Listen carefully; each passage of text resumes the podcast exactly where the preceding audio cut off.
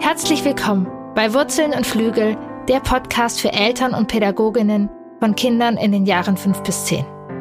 Mein Name ist Kiran Doritzbacher. Ich bin Eltern-, Familien- und Paarberaterin, traumasensible Embodiment Coach, Ergotherapeutin und Mutter von drei Kindern. Mein Ziel ist es, dich darin zu bestärken, diese spannende Zeit, die sogenannte Wackelzahnpubertät, in vollen Zügen zu genießen. Was tun bei Geschwisterstreits? Welche Schule passt zu unserem Kind und zu uns? Was tun, wenn die Kommunikation mit Lehrkräften schwer wird oder schwer ist? Oder wie gehe ich eigentlich mit meinen eigenen Gefühlen, meiner Wut und meinen Ängsten um? Das sind Fragen, auf die du hier Impulse findest. Ich freue mich, dass du da bist. Herzlich willkommen zu dieser spannenden neuen Podcast-Folge. Bedürfnisorientierte Erziehung funktioniert doch nicht. Oder eben die ganzen Missverständnisse oder viele Missverständnisse, die es um bedürfnisorientierte Elternschaft gibt. Vielleicht kennst du das. Von außen mag es die Familie, mögen das Pädagoginnen, Pädagogen sein, Fachkräfte, Lehrkräfte, vielleicht die Familie sein, die das ja aussagen oder in Frage stellen. Funktioniert das überhaupt? Auch habe ich neulich ja ähm, gehört oder ich höre es öfters mal, dass ich sage, ja klassisch bedürfnisorientiert funktioniert nicht bei uns. Auch ich selbst kenne die Gedanken, gerade im letzten Jahr, als wir Herausforderungen in der Schule hatten, ich mich gefragt habe, ist der Weg, den wir gehen, der, den wir brauchen? Ja, unterschiedliche Ebenen hat die Frage oder die Aussage oder dieses Thema. Es ist ein spannendes Thema und darum geht es in der Podcast-Folge. Wenn du die Podcast-Folge bis zum Ende hörst, wirst du genau da Sicherheit bekommen. Mag die Frage oder diese Aussage von außen kommen, magst du die von innen spüren? Ja, da darfst du Sicherheit bekommen. Du wirst auch erfahren, warum das Familienbett nicht unbedingt etwas mit bedürfnisorientierter Elternschaft zu tun hat. Und du wirst erfahren, was die Wissenschaft und Forschung zur bedürfnisorientierten Elternschaft sagt. Ab Januar startet mein Entwicklungsraum für ja Coaches und Beraterinnen rund um Familienthemen. Darauf freue ich mich schon unglaublich. Und wenn du Interesse hast, dann komm du doch auch gerne auf die ähm, ja, Interessenliste unter www.bindung-beziehung.de Mastermind-Interesse-Liste. Und ich werde auch in den nächsten Wochen äh, Themenabende planen, wirklich für dich als Kollegin oder Kollege. Und auch wenn du da Infos haben möchtest, komm auf die Interessenliste und es wird toll. Ich, ich freue mich ähm, auch ja mit Kolleginnen und Kollegen zusammenzuarbeiten und Dinge weiterzugeben, die ich in den letzten Jahren als unglaublich wichtig empfunden habe. Und ja, mir ist es wichtig, dass wir in einer guten Qualität und einer eigenen psychischen Gesundheit Familien begleiten können. Und dafür gibt es den Entwicklungsraum und auch die Themenabenden in den nächsten Wochen. Jetzt steigen wir ein. Warum funktioniert bedürfnisorientierte Erziehung nicht? Und welche Missverständnisse gibt es alle rund um die bedürfnisorientierte Elternschaft? Ja, funktioniert bedürfnisorientierte Erziehung? Werden unsere Kinder wirklich die besseren Erwachsenen, wenn wir sie bedürfnisorientiert erziehen? Ich glaube, da sind wir mit an einem der wichtigsten Knackpunkte. Strafen wir unsere Kinder nicht, und achten auf die Bedürfnisse, damit sie bessere Menschen werden, damit sie mehr Leistung aufbringen können, damit sie bessere Leistungen in der Schule machen, damit sie sozialere Menschen werden? Oder strafen wir unsere Kinder nicht, nehmen sie in ihren Bedürfnissen ernst, weil sie Menschen sind? Da sind wir sozusagen an dem Punkt, dass eben bedürfnisorientiert oder eine Haltung ist. Es geht um die Haltung und nicht um eine Methode oder Strategie. Ich möchte mit dieser bedürfnisorientierten Erziehung nicht ein Ziel erreichen. Ich mache es um das und das, sondern Bedürfnisorientierung ist eine Haltung. Mein Kind hat die gleiche Würde wie ich. Mein Kind kommt mit seinen Bedürfnissen auf die Welt mein Kind bindet sich an mich. Und ich möchte mein Kind feinfühlig ins Leben begleiten. Weil wir eben, ja, gleich viel wert sind. Ich verbinde eben in der bedürfnisorientierten Elternschaft sehr das Wort Gleichwürdigkeit, das Jesper Juhl geprägt hat. Mein Kind und ich, wir haben die gleiche, den gleichen Wert. Und nicht nur, weil ich älter bin, sind meine Bedürfnisse mehr wert oder mein Wille mehr wert, sondern dieser junge Mensch hat den gleichen Wert. Dieser junge Mensch, der ist gleich viel wert mit all seinen Bedürfnissen und seinen Gefühlen. Und sind, sie sind wichtig. Und ja, er ist jünger. Dieser Mensch, unser Kind oder die Kinder, die wir begleiten. Unsere Kinder sind jünger wie wir. Doch das macht nichts an der, an dem Wert und der Würde von ihnen aus. Doch weil wir älter sind, unsere Gehirne reifer sind, wir mehr Erfahrung haben, deshalb tragen wir Erwachsenen die Verantwortung für die Beziehungsqualität, wie wir miteinander umgehen. Doch die Würde, die ist gleich. Und das ist mit die Haltung und die du dich auch immer wieder fragen darfst. Was ist die Grundlage, aus der ich gerade agiere? Ist nicht immer leicht und doch sehr wichtig daraus schlussfolgernd kommt auch sehr klar, dass eben Bedürfnisorientierung kein, ja, Fünf-Punkte-Plan ist oder Sieben-Punkte-Plan ist, den wir abarbeiten müssen und dann ein, ja, bedürfnisorientiertes Familienleben. Es passiert manchmal ein bisschen oder manchmal auch mehr und das ist tatsächlich auch geschichtlich. Ähm, zu sehen, dass Attachment Parenting, was ja aus Amerika kam, was so ein Vorläufer davon war, da war das tatsächlich so. Da hat ein ja, äh, weißer alter Mann da einen Schritt hingemacht, dass es eben da Bedürfnisse gibt, die es zu befriedigen gilt. Und dass das dann Attachment Parenting ist. Doch das hat sich weiterentwickelt. Und ähm, es geht eben nicht darum, dass wir jetzt sozusagen stillen, nicht strafen, unsere Kinder in der Trage tragen, ein Familienbett haben und vielleicht freie Schulen wählen. Das sind Strategien. Viel wichtiger, was bedürfnisorientiert eben ist, ist nicht dieser Punkteplan, sondern dass, ja, ich mein Kind in seinen Bedürfnissen und Gefühlen ernst nehme, genauso wie mich in meinen Bedürfnissen und Gefühlen ernst nehme und auch bereit bin, alte Glaubenssätze ja liegen zu lassen oder zu hinterfragen. Ich bereit bin wirklich ja mit dies mit dem was dann auftaucht, wenn wir uns ernst nehmen, ja, sich verändert. Und ja, oft kann dabei rauskommen, dass ein Familienbett super zu uns passt. Doch du kannst dein Kind in einem Familienbett haben und es nicht gleichwürdig behandeln. Du kannst dein Kind im Familienbett schlafen lassen und trotzdem seine Bedürfnisse und Gefühle nicht ernst nehmen und es nicht gleichwürdig behandeln. Es gibt viele andere Stellen oder vielleicht möchte dein Kind auch gerade gar nicht mehr. Deshalb ist es nur eine Strategie. Genauso kann dein Kind auch im eigenen Bett schlafen und du kannst es ernst nehmen, gleichwürdig die Bedürfnisse ernst nehmen, die Gefühle begleiten. Daher gibt es keinen Plan, den wir zu erfüllen haben. Und daher ist es gar nicht äh, eben klassisch bedürfnisorientiert, geht für uns nicht, weil bedürfnisorientiert ist ganz klassisch, dass es keinen Punkteplan gibt, sondern dass wir klassisch gucken, welche Gefühle und Bedürfnisse sind da und wie finden wir einen Weg damit. Was sagen denn Studien und die Wissenschaft dazu? In der Wissenschaft unterscheidet man aktuell von drei Erziehungsstilen. Das ist der autoritäre Erziehungsstil, der autoritative Erziehungsstil und laissez-faire. Autoritär, ja, es gibt feste Regeln, es gibt Strafen, es gibt, ja, der, ein hoher Wert ist da die Gehorsam. Es ist wichtig, dass die Kinder gehorchen und sich an Regeln und Grenzen halten. Der autoritative äh, Erziehungsstil ist wärmer. Da gibt es Strukturen, es gibt auch Regelungen und es gibt Raum für Diskussion. Es gibt Raum für Austausch. Es gibt Raum für die Bedürfnisse. Es gibt Raum für Kontakt. Und es wird Wert darauf gelegt, dass der Kontakt warm ist.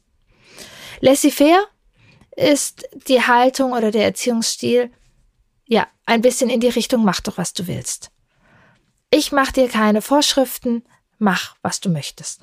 Ja, und man geht aktuell sozusagen davon aus, dass das ist, was unsere Kinder brauchen, Wärme und Autonomie, was man eben in dem autorativen Erziehungsstil am ehesten finden. Unsere Kinder brauchen die Nähe, die brauchen die Sicherheit, dieses tiefe Gefühl, ich bin geliebt, so wie ich bin. Und sie brauchen Halt und dass sie ja sich vertrauen können und Autonomie, Raum, sich auszuprobieren, Raum, ihre Interessen zu sehen, Raum zu spielen, Raum, sich auszuprobieren und vor allem sich kennenzulernen. Wer bin ich eigentlich? Die Selbstbestimmungstheorie von Edward Wecky und Richard Wine hat so drei Grundbedürfnisse äh, bestimmt, die die ja uns Menschen gut tun, groß und klein. Das ist einmal die Autonomie, das ist die Kompetenz und das ist die sozialen Eingebundensein.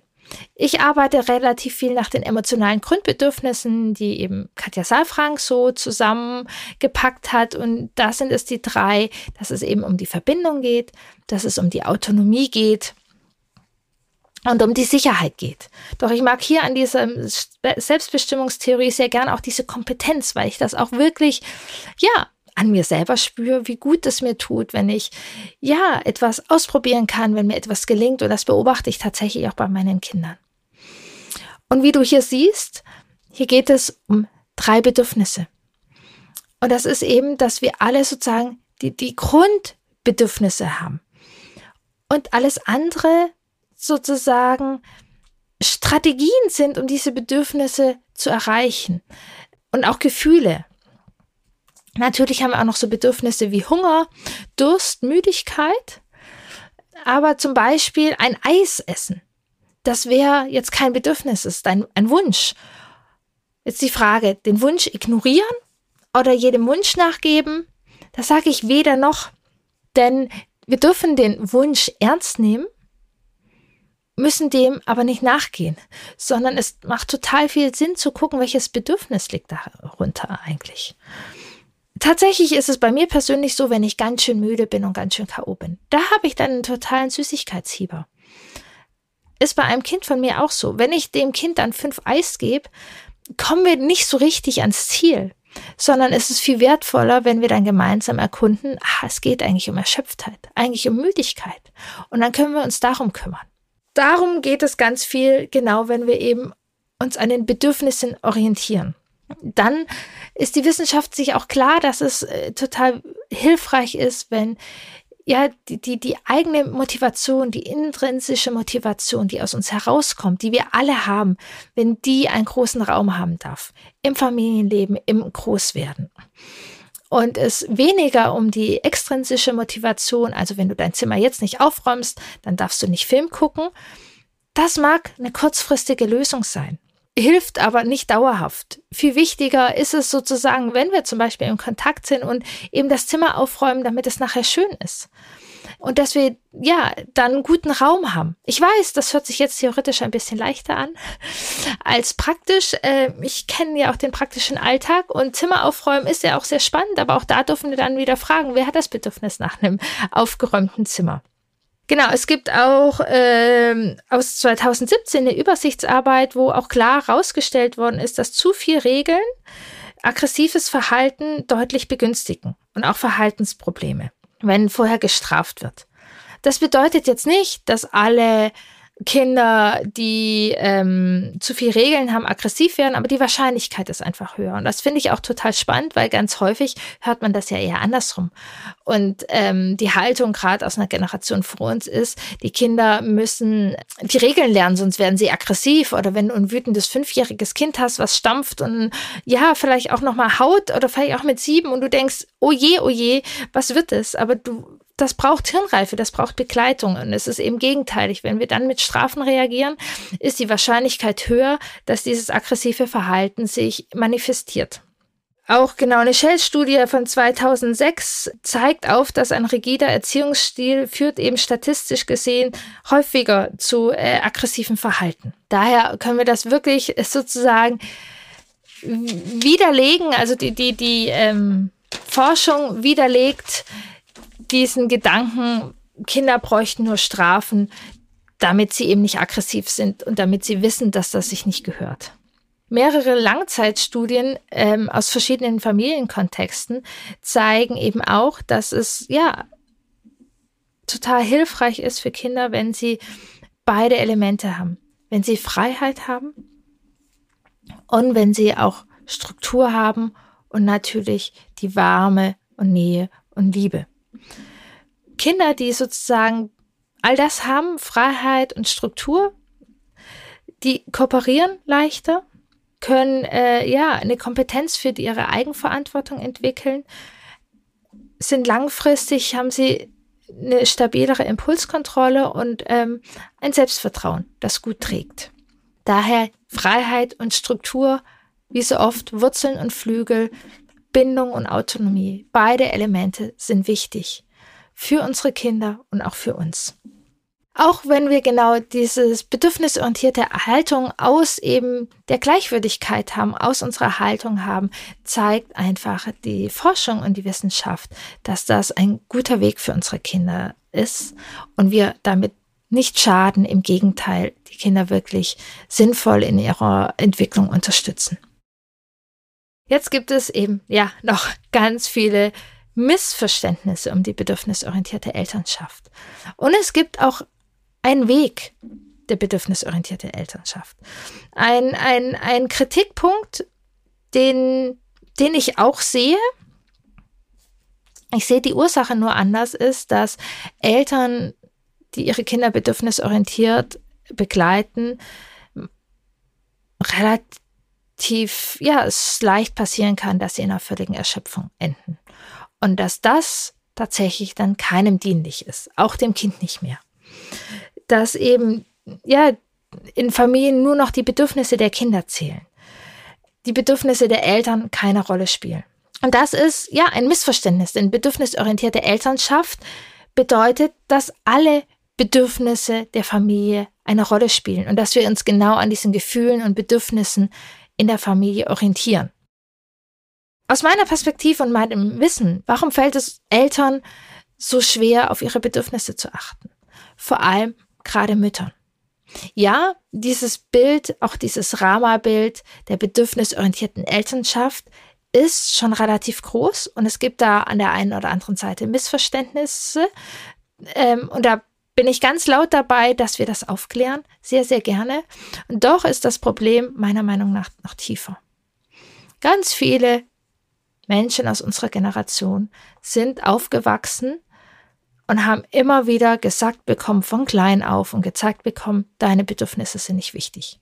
Verhalte dich hier richtig, sei still, mach das, jetzt lernst du, mach kein Theater, stell dich nicht so an. Das haben wir ganz oft gehört.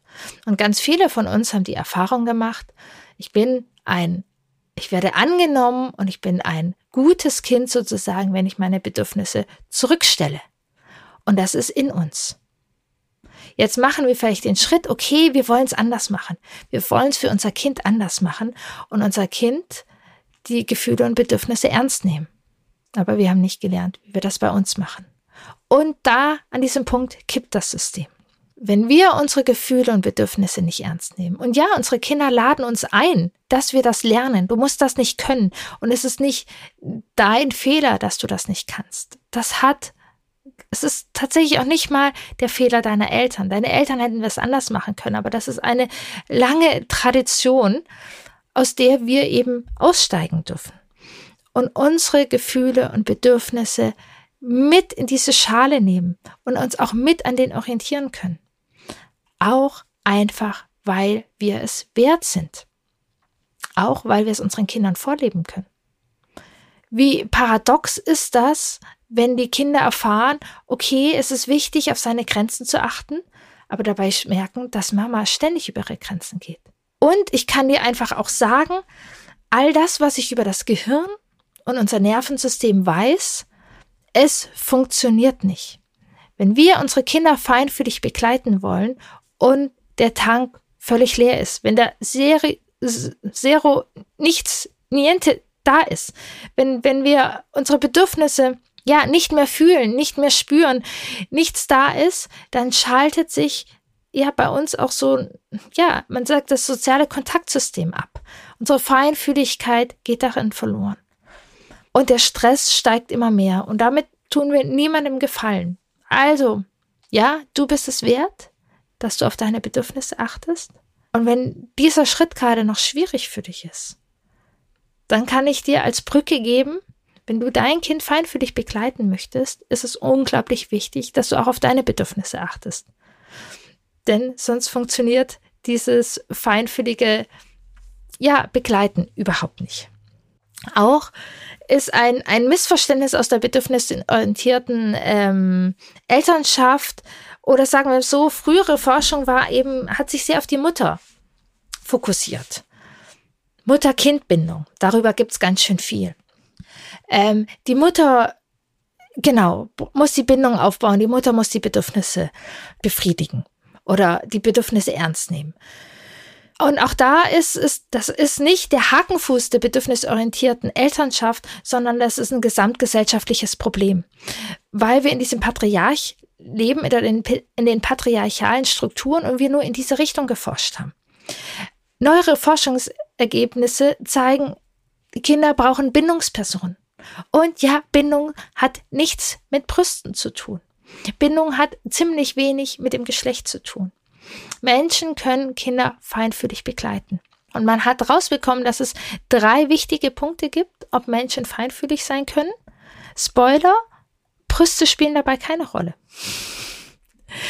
Ein Punkt sind, ja, sind die Hormone. Und das Spannende ist, gerade das Oxytocin, dieses Kuschelhormon, das verändert sich, wenn wir Kinder bekommen. Wenn wir kuscheln, wenn wir Haut zu Haut Kontakt haben, wenn wir Zeit miteinander verbringen. Genauso bei männlich gelesenen Personen und bei weiblich gelesenen Personen. Es gibt einen minimalen Unterschied, dass Frauen den Hormonpegel einen Ticken höher haben, doch dieser Unterschied ist geringfügig in der Feinfühligkeit so, also wirklich in der Praxis. Daher, ja, die Hormone spielen eine Rolle, doch auch ein Vater kann genauso dieses Bonding aufbauen und kann ganz genauso diese Bindungsperson für das Kind sein. Ein zweiter Punkt ist, ob uns das gelingt, eben feinfühlig auf die Bedürfnisse einzugehen, ist, wie sind wir begleitet worden? Wurde auf unsere Bedürfnisse feinfühlig eingegangen? Dann ist es viel leichter für uns auch feinfühlig zu sein.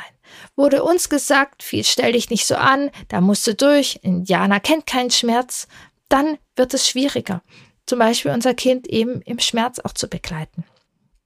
Also auch da, ja, es kann sein, dass es männlich gelesenen Personen da ein Ticken schwerer fällt, aber nicht, weil ihnen Brüste fehlen, sondern weil sie öfters die Erfahrung gemacht haben, dass ihnen ja, sagen wir, sanftere, weichere, feinfühligere Eigenschaften oder Bedürfnisse abgesprochen worden sind. Und der dritte Punkt ist sozusagen ja die Sozialisierung.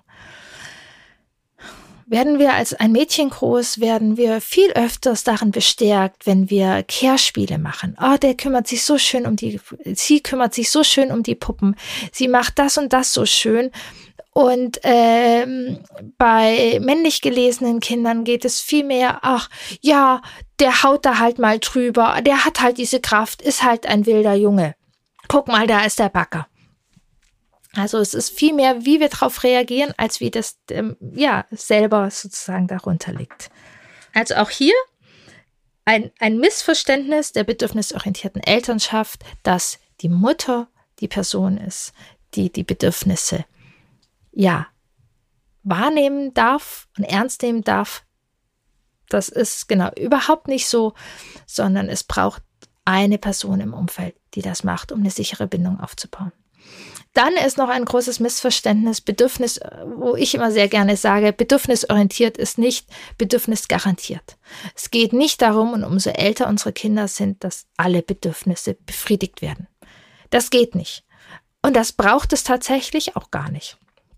Wir sind da auch stresstolerant und ja, sind sozusagen auch ein bisschen so gebaut, dass, dass man mehr nach mehr ruft, als es wirklich braucht. Da reicht wirklich ein gut genug. Was es jedoch braucht, sind das die Bedürfnisse ernst genommen zu werden. Ich sehe gerade, dass du das jetzt selber entscheiden möchtest. Ich sehe, wie wichtig dir das ist. Und gleichzeitig bleibe ich dabei, dass ich diese Entscheidung jetzt treffe. Ist viel, also natürlich müssen wir da sehr ernsthaft gucken und uns hinterfragen, machen wir das wirklich, weil wir das anders einschätzen können? Oder machen wir das, weil wir denken, wir sind die Großen und sind mehr wert oder müssen hier eine Regel durchbrechen? Also da dürfen wir uns immer wieder ernsthaft hinterfragen.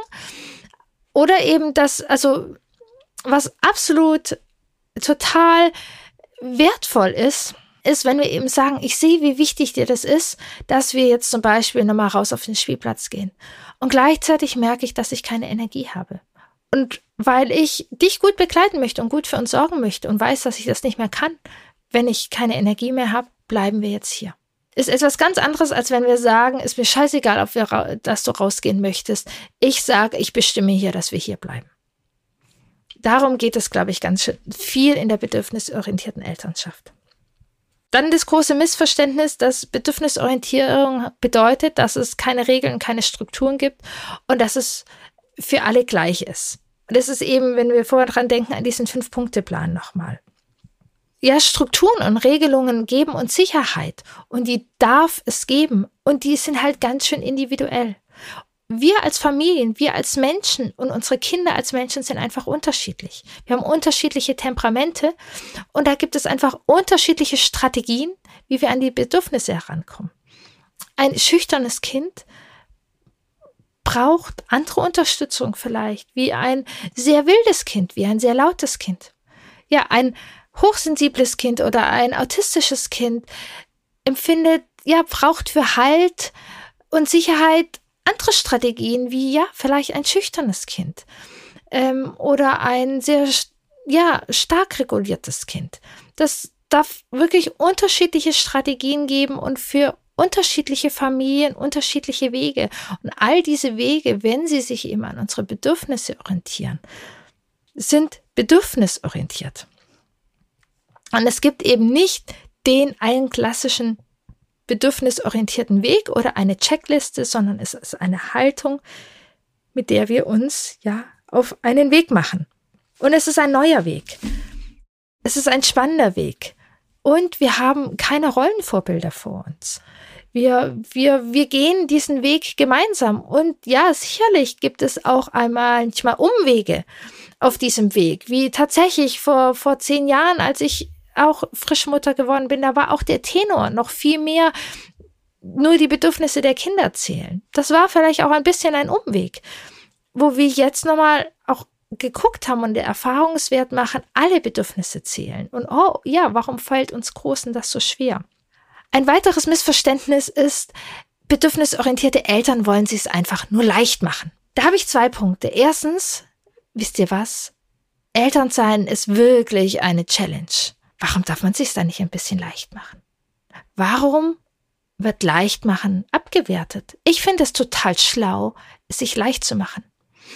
Gerade Mathematiker, Informatiker oder ähm, man, man erkennt oft äh, Menschen, die ein gutes Gefühl für Zahlen haben, darin, dass sie eben leichte Wege finden für die Lösungen, dass die da Abkürzungen finden und das ist, dass sie ein gutes Gefühl haben dafür. Also erstens, ja, wir dürfen es uns leicht machen. Und zweitens kann ich dir sagen, ich habe ja viel mit Familien gearbeitet, äh, früher, die äh, nicht in der bedürfnisorientierten Haltung waren, die sehr autoritär erzogen haben. Und ich kann dir sagen, das ist nicht einfacher. Das ist nicht einfacher, die ganzen Kämpfe zu kämpfen. Es ist nicht einfacher, so wütend zu sein auf sein Kind. Es ist nicht einfacher, die Verantwortung alles wegzuschieben. Das ist auch ganz schön viel Kampf. Und gleichzeitig weiß ich, dass es auch, ja, vielleicht vorder vordergründig leichter aussieht, wenn wir den ein oder anderen Machtkampf um, ja, nicht kämpfen. Doch die innere Arbeit, die wir gehen, die wir machen, die Veränderungen, sich zu hinterfragen, sich ja auch Themen aus der Kindheit aufzuarbeiten, sich in seinen Bedürfnissen kennenzulernen und ernst zu nehmen, das ist ganz schön viel, was wir rocken. Und dafür dürfen wir uns wertschätzen. Und wir dürfen auch gucken, ja, was braucht es? Und ich kann dir sagen, es tut total gut, wenn du diesen Weg nicht alleine gehen musst. Und den musst du nicht alleine gehen. Such dir Menschen, die dir gut tun. Ich erlebe das in meiner Expedition ins Vertrauen und andere Gruppenprogramme. Was für eine Stärke es gibt, es gemeinsam zu gehen, diesen Weg. Und hol dir Hilfe, wenn du unsicher bist. Wenn es Herausforderungen gibt, die dich immer wieder Kraft kosten, wenn du zweifelst, hol dir Hilfe. Sehr gerne begleite ich dich auch im Eins zu eins zu, ja, Herausforderungen aus eurem Familienalltag. Mögen das Geschwisterkonflikte sein, die immer wieder sehr schwierig sind. Konflikte rund um die Schule oder auch, ja, die spannenden Fragen, wie rocken wir das denn als Eltern? Oder wenn du einfach merkst, du hast einen Punkt, wo du stolperst, wo du an Themen rankommst, die, ja, vielleicht älter sind wie dein Kind. Es ist wirklich keine Schande, sondern eine Stärke, sich Unterstützung zu holen. Und es ist schön, dass wir gemeinsam auf dem bedürfnisorientierten Weg sind. Und das sind wir. Und wir sind viele. Und es hat sich so viel verändert. Das ist wundervoll. Gerade, ja, gestern war hier eine Lesung mit Susanne Mirau. Ähm, und wir hatten so ein, einen breiten Büchertisch. Und äh, wir haben beide zurückgedacht, wie das vor zehn Jahren aussah.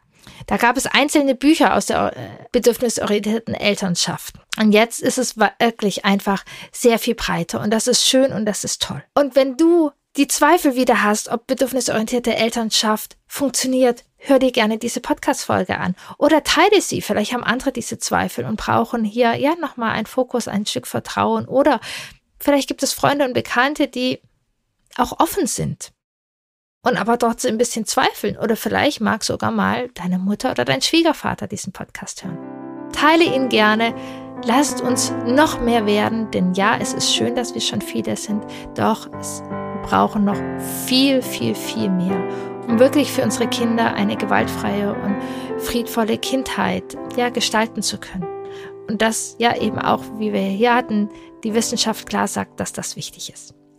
Ich freue mich, dass wir zusammen unterwegs sind und ich freue mich sehr auf die nächste Podcast-Folge, die hier auch ein bisschen anschließen wird und wir noch tiefer gehen. Bedürfnisorientierte Elternschaft, feministische Elternschaft. Was hat das miteinander zu tun? Schließt sich das aus oder ist das vielleicht ganz schön ähnlich? Ich wünsche dir eine gute Zeit, einen schönen Start in den Advent und bis bald.